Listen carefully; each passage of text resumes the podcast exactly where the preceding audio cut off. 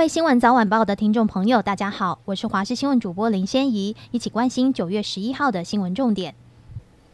今天清晨，季风低压环流的云系南移到巴士海峡，各地多云时晴。中南部大气不稳定，仍有局部大雷雨发展，伴随剧烈天气，像是雷击、强风、瞬间强降雨的几率。各地区气温：北部二十到三十五度，中部二十二到三十四度，南部二十三到三十四度，东部十九到三十四度。明天起到周五，台湾附近水汽减少，各地天气稳定，平地大多晴朗，山区午后仍有局部阵雨的几率。到了周末，台湾附近水汽再增加，天气再度变得不稳定。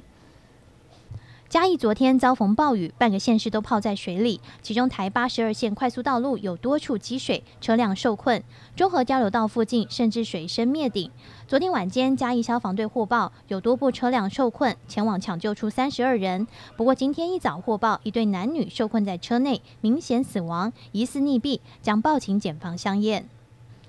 摩洛哥政府强震后求援，西班牙政府十号兑现承诺，派遣两支军事应急部队搭乘军机抵达马拉克什市，八十六名士兵和八只搜救犬远赴灾区抢救受困废墟的灾民。根据西班牙国家报报道。摩洛哥内政部最新的统计数据，这场瑞士规模六点八强震造成的死亡人数已经升至两千一百二十二人，超过两千四百人受伤。路透社报道，摩洛哥国王穆罕默德六世在国家电视台发表声明，感谢西班牙及卡达、英国和阿拉伯联合大公国等国的援助。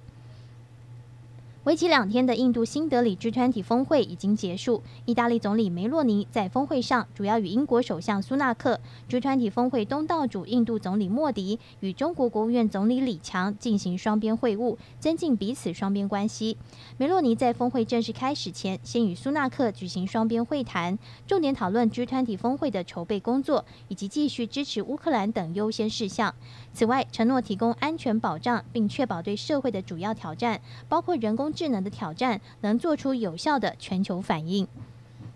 乌克兰总统泽伦斯基表示，对俄罗斯占领军奋勇展开反攻的乌军，过去一周已在南部前线取得斩获。与此同时，东部巴赫姆特附近也有进展。路透社报道，针对过去三个月的反攻行动，乌克兰官员早已提出在东部和南部取得的些许进展。泽伦斯基的最新评论似乎也证实了相关评估。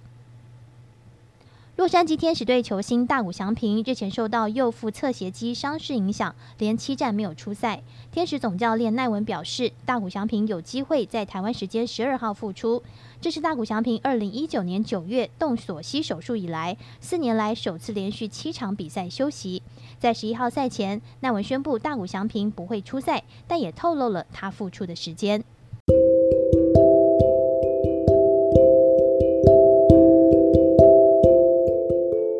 上就这节新闻，感谢您收听，我们再会。